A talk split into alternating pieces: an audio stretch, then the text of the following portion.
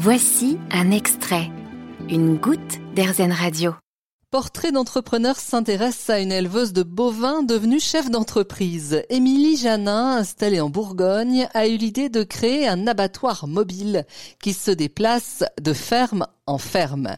Dans le respect de l'animal et des hommes, elle l'a baptisé le bœuf éthique. Une idée qui fait son chemin, vous allez l'entendre. Bonjour Émilie Janin.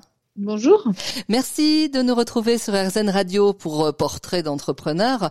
Euh, vous êtes Émilie, euh, une éleveuse de bovins de race charolaise depuis un peu plus de 15 ans maintenant et vous êtes installée en mhm. Bourgogne. Oui, c'est ça. C'est vraiment une histoire familiale. C'est-à-dire qu'au départ, notre père s'est installé sur cette ferme à Linière en 1980. Euh, il avait une vingtaine d'années. Et puis, euh, voilà, mon frère avait plutôt programmé dans sa tête depuis tout, tout, tout petit qu'il allait s'installer avec mon père sur cette ferme. Moi, c'était pas vraiment quelque chose que j'avais envisagé. Et puis un jour, mon père a eu un accident, enfin notre père a eu un accident de voiture, il s'est retrouvé dans le coma. Euh, mon frère n'avait pas encore fini ses études à ce moment-là, et euh, ben, du coup, je me suis installée et, mon frère m'a rejoint dès qu'il a eu fini ses études. Et donc, on a repris la ferme de papa ensemble, tous les deux, en 2006. Et, et, puis voilà. Et puis on a continué sur ces traces à continuer à faire euh, de l'élevage de bovins euh, allaitants, c'est-à-dire pour leur viande, euh, et, euh, et, à faire de la vente directe de la viande. Et donc euh, voilà, on a continué ce qu'on avait appris avec lui un peu. Mm. Alors, ce qui vous a donné envie de créer un abattoir mobile euh, qui se déplace de ferme en ferme, bon, c'est d'abord, j'allais dire, euh, une question éthique ou une question économique?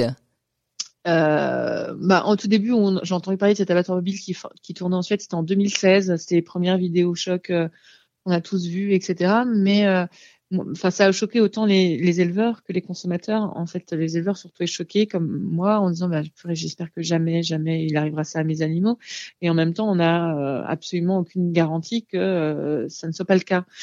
Aucune garantie, quoi. Euh, même si on est en filière bio, même voilà, on n'a absolument pas cette garantie.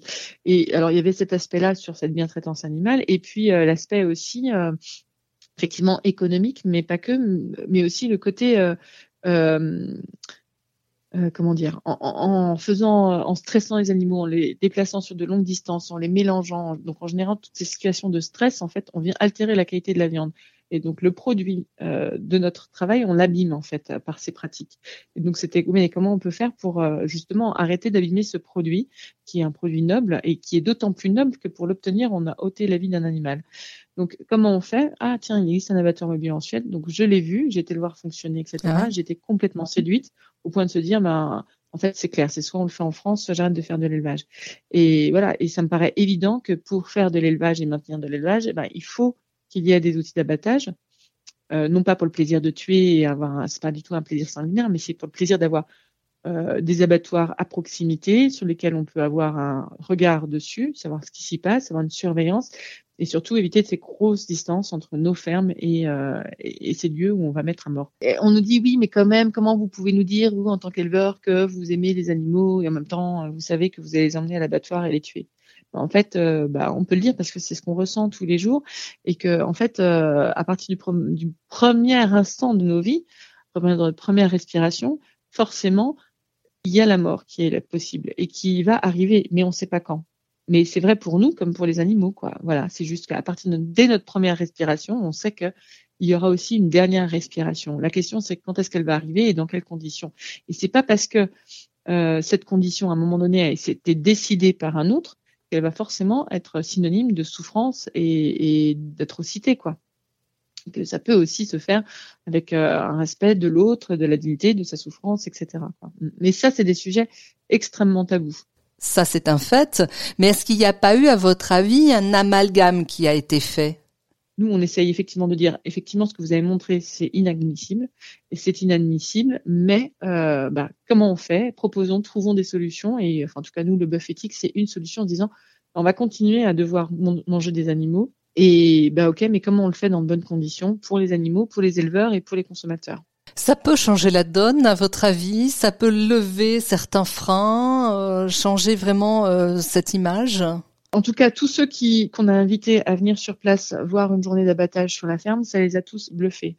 Euh, c'est vrai que c'était assez fou parce que j'étais finalement la seule à avoir vu l'abattoir fonctionner en Suède dans, dans, dans tous ceux qui ont m'accompagné sur sur le montage de ce projet, la mise en route, etc. Et du coup, euh, ce qui a été assez bluffant, c'est qu'effectivement, à chaque fois, quand euh, les, les, différentes personnes qui ont suivi de plus ou moins près euh, l'aventure ont vu de leurs propres yeux, ou même des simples visiteurs ou journalistes ont vu de leurs propres yeux comment ça se passait, bah, tout le monde a été bluffé, quoi. Parce qu'effectivement, ben ouais, euh, voilà, on dit pas qu'on maîtrise tout, au contraire, mais on, on essaye de mettre tout en œuvre pour que ça se passe le mieux possible. Et en fait, ce qui est assez bluffant, c'est que tout le monde est assez euh, surpris dans le bon sens en se disant waouh, euh, on n'avait jamais imaginé ça possible de cette manière-là. Je pense que euh, ce qui rend aussi, ce qui clive vraiment ce sujet, c'est d'avoir éloigné euh, bah, toutes ces questions de la place publique. Voilà, de la même manière qu'on a éloigné les abattoirs en les en voyant très très loin des villes et des centres-villes, etc. Euh, bah, du coup, on se pose plus ces questions, on n'en parle plus, on ne voit plus ce qui s'y passe, et puis un, jour, on se rend compte que, bah, voilà, avec des images volées, etc., que bah, ce qui se passe à l'intérieur est simplement indicible, tellement c'est horrible, quoi. Mm. Ça, ça, énerve, ça dérange, mais est-ce que c'est un modèle qui pourrait être dupliqué, euh, Émilie? Alors, qui vous met des freins? Qui vous empêcherait de dupliquer ce modèle? Alors, euh, bah, des freins, c'est simple. Hein, euh, on en a à peu près de partout. Euh, parce que euh, qui dit changement dit ben, dit forcément tout de suite que tout le monde a des appréhensions parce qu'il faut imaginer du coup un nouveau type de fonctionnement, etc. Donc quand je dis tout le monde, c'est c'est que ça bouscule et qu'on a tout changement est mal vécu forcément dans la société.